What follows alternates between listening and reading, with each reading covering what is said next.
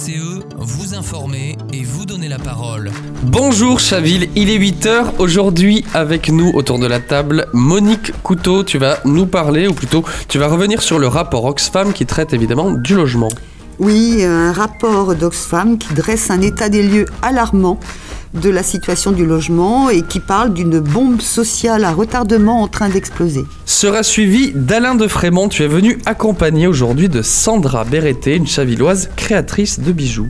Bonjour euh, Sandra, bonjour Jonathan, bonjour à tous. Oui Sandra, nous nous sommes rencontrés en septembre au Forum des associations. Nous avons échangé sur votre parcours et votre activité et il m'a semblé que, comme quelques chavillois que j'ai eu le plaisir d'interviewer, votre témoignage montre que rien n'est écrit par avance. Tout de suite, Monique Couteau.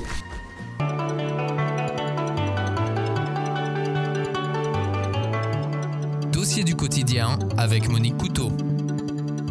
Tu as parlé de bombe sociale à retardement, pourquoi? Un constat. En 1960, la part du logement dans les dépenses des ménages représentait 9,5% de leurs revenus. Aujourd'hui, elle est en moyenne de 23% et jusqu'à 32% pour les ménages les plus modestes. Il y a une décorrélation complète entre la hausse des prix de l'immobilier et celle des revenus. En 20 ans, les prix des biens immobiliers ont augmenté 4 fois plus vite que les revenus. Alors on peut aussi lire euh, dans ce rapport le terme de financiarisation du logement, c'est-à-dire Il s'agit du désengagement de l'État du secteur du logement. Peu à peu, le logement se transforme en produit financier, ce qui provoque des déséquilibres importants entre l'offre et la demande, y compris dans le secteur du logement aidé. La loi permet aujourd'hui à des organismes HLM d'être financés par des fonds de pension. Et Action Logement, qui a été créé en 1953 par l'État et les partenaires sociaux pour permettre aux salariés du privé d'être logés dans de meilleures conditions, et qui œuvre aujourd'hui au financement du logement social et intermédiaire, eh bien, Action Logement lève à présent des emprunts obligataires sur les marchés financiers. Et le rapport détaille, à titre d'exemple, le cas d'Ampère Gestion, qui affiche comme objectif numéro un la lutte contre la pauvreté et en très peu de place après le développement durable. Ampère Gestion, qui est une filiale de la Caisse des dépôts, hein, dont l'objectif est de privilégier les financements à utilité sociale et environnementale, eh bien, Ampère Gestion achète en bloc des logements sociaux, des chambres d'étudiants et des résidences pour personnes âgées en levant des capitaux sur les marchés. Ampère Gestion compte à son capital des industriels, des banques, des assurances et des fonds de pension, et avec un objectif de rendement annuel de 5%. Alors comment on atteint cet objectif? Eh bien, en acquérant des logements uniquement dans les zones les plus prometteuses, non pas celles où les besoins sont les plus criants, mais celles où le pouvoir d'achat est le plus élevé. Donc pas les municipalités jugées trop pauvres et périphériques, mais celles à fort potentiel de gentrification offrant des opportunités foncières et des réaménagements plus lucratifs. On peut aussi ajouter à une échelle plus modeste parfois, le développement des niches fiscales pour attirer l'investissement privé et qui concerne les ménages les plus fortunés, bien sûr. Et ça, c'est une politique constante de l'État depuis des années. Cette politique, elle n'est pas sans conséquence sur les finances publiques. Selon les calculs d'Oxfam, les trois niches fiscales relatives au logement ont coûté près de 11 milliards d'euros aux finances publiques en 12 ans. Cette somme, elle aurait pu permettre de financer plus de 70 000 logements sociaux. Et en ce qui concerne l'accession à la propriété Le rapport souligne les difficultés d'accession à la propriété pour les ménages modestes du fait de l'explosion des prix de l'immobilier. Oxfam donne un exemple. À Paris, il y a 20 ans, il fallait 3500 euros bruts par mois pour pouvoir s'acheter un 40 mètres carrés. En 2022, il faut gagner en moyenne 8125 euros par mois pour pouvoir se l'offrir. Même si les prix à Paris sont exceptionnels, la tendance est la même dans toutes les grandes villes. Résultat, seuls les plus fortunés peuvent acheter, notamment ceux qui touchent un héritage. Les autres sont contraints à s'endetter pour des périodes de plus en plus longues. En 2000, il fallait en moyenne s'endetter 15 ans et demi pour s'acheter un logement. Aujourd'hui, c'est 22 ans d'endettement. Peu à peu, cette situation, elle conduit à une concentration de plus en plus importante dans un nombre réduit de mains. 3,5% des ménages détiennent aujourd'hui 50% des logements mis en location. Il y a un chapitre aussi sur les résidences étudiantes. Oui, euh, le rapport fait un zoom sur la question du logement étudiant et également les résidences seniors. Deux secteurs qui sont frappés de plein fouet par la financiarisation et des devenus des actifs financiers. En ce qui concerne les personnes âgées, le vieillissement de la population rend compte de l'offre publique insuffisante. Le secteur attire les investisseurs privés qui y ont injecté près de 350 millions d'euros en 2022 pour créer des résidences au prix le plus souvent prohibitif pour les personnes âgées modestes. Même constat pour les résidences étudiantes. Il n'existe que 203 000 logements à caractère social pour les étudiants type Crous pour 3 millions d'étudiants. Cette pénurie conduit à une explosion de l'offre privée encouragé par le gouvernement qui a mis en œuvre une niche fiscale pour permettre à des personnes cherchant à placer leur argent à acheter des logements en résidence étudiante. Résultat, une hausse incontrôlée des prix et des étudiants qui sont obligés de consacrer entre 44 et 60% de leur budget à leur loyer. Cette situation est d'autant plus désastreuse qu'elle amène de plus en plus d'étudiants à renoncer à leurs études. Et pour les locations à courte durée la location à courte durée, type Airbnb, rapporte avant tout aux multipropriétaires et est nettement plus rentable que la location résidentielle classique, ce qui contribue à faire diminuer l'offre de logements résidentiels et donc à faire grimper les prix et la fiscalité sur ces locations n'est absolument pas assez dissuasive. Oxfam, dans son rapport, fait une série de recommandations comme celle de permettre aux maires de limiter la location de courte durée pour les seules résidences principales et de supprimer les avantages fiscaux pour les meublés de tourisme. Plus largement, Oxfam demande un retour de l'État dans la politique du logement et une limitation de l'intervention des sociétés financières dans l'investissement résidentiel. Merci beaucoup Monique Couteau pour ce compte rendu sans boire un seul, un seul coup d'eau. T'as tout enchaîné, je sais pas comment t'as fait. En tout cas, il y a urgence à agir sur la question de l'accès au logement. La financiarisation ne cesse de creuser les inégalités. C'est en résumé ce que dit ce rapport 2023 que vous pouvez retrouver en intégralité sur internet www.oxfamfrance.org.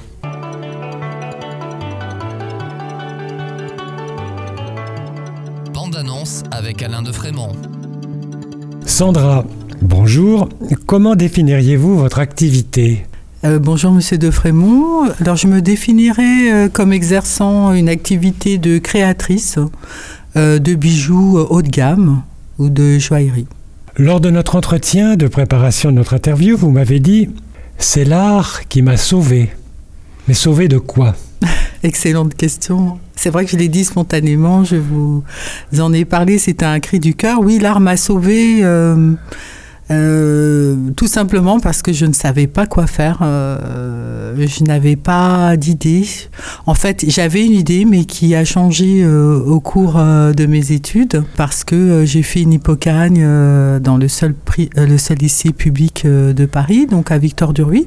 J'étais en lettres classiques et euh, au début, je rêvais d'intégrer euh, l'école normale supérieure. Ah je rêvais euh, de Jean-Paul Sartre, de Simone de Beauvoir et bien sûr de Saint-Gore. Et, mais il y a une rupture. Et c'est vrai qu'à ce moment-là, la découverte de l'art à travers les galeries d'art contemporains m'ont ouvert d'autres horizons. D'accord. Oui, ça a été une bifurcation dans votre vie alors. Tout à fait. Où êtes-vous né et euh, qui étaient vos parents? Alors, je suis née à Paris, euh, parce que je suis euh, de ce qu'on appelle la deuxième génération. mon père était né en Guinée-Conakry, en Afrique de l'Ouest. Ça appartenait encore à la France à l'époque. Et ma mère était née en Guadeloupe. Alors, vous avez un site internet. Vous pouvez le nommer, ce site? Oui, alors euh, www.sandra-du6berte e, donc berete.com. Merci. Et alors vous nous avez dit que c'est un peu grâce au Covid que vous avez créé ce site. Alors plus exactement, il existait avant, mais euh, c'est vrai que je me suis rendu compte, entre guillemets, grâce au Covid et au confinement, que euh, je n'avais pas fait ce qu'on a appelé par la suite la transition numérique. Et donc, euh, je m'y suis attelée euh, en 2021-2022. C'était un peu urgent. Et maintenant, il est tout à fait opérationnel. Oui, il est opérationnel. Et, et est-ce que votre site est un, je dirais, un catalogue de vos créations?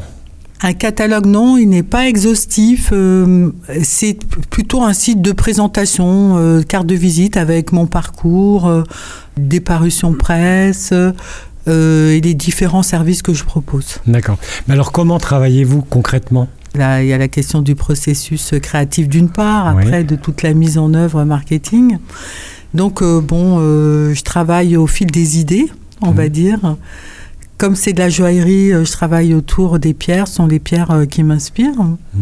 Et une fois que le, le concept euh, est concrétisé, euh, je, je me tourne vers les ateliers pour avoir euh, une idée de la faisabilité, est-ce qu'il faut transposer ou pas, une idée du prix des prototypes, parce que ça c'est très concret comme vous le disiez, oui, oui. c'est concret.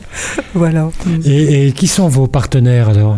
Alors, je travaille, euh, j'ai la chance de travailler actuellement avec les ateliers de la place Vendôme. Alors, Oui. c'était un parcours un peu long, c'était une nécessité parce que euh, au début, euh, c'est vrai que je ne vendais pas, je comprenais pas pourquoi. Alors, j'ai vu un, un consultant, grâce au grand groupe euh, de luxe en France, euh, c'est vrai qu'il y en a beaucoup, donc on peut les contacter facilement.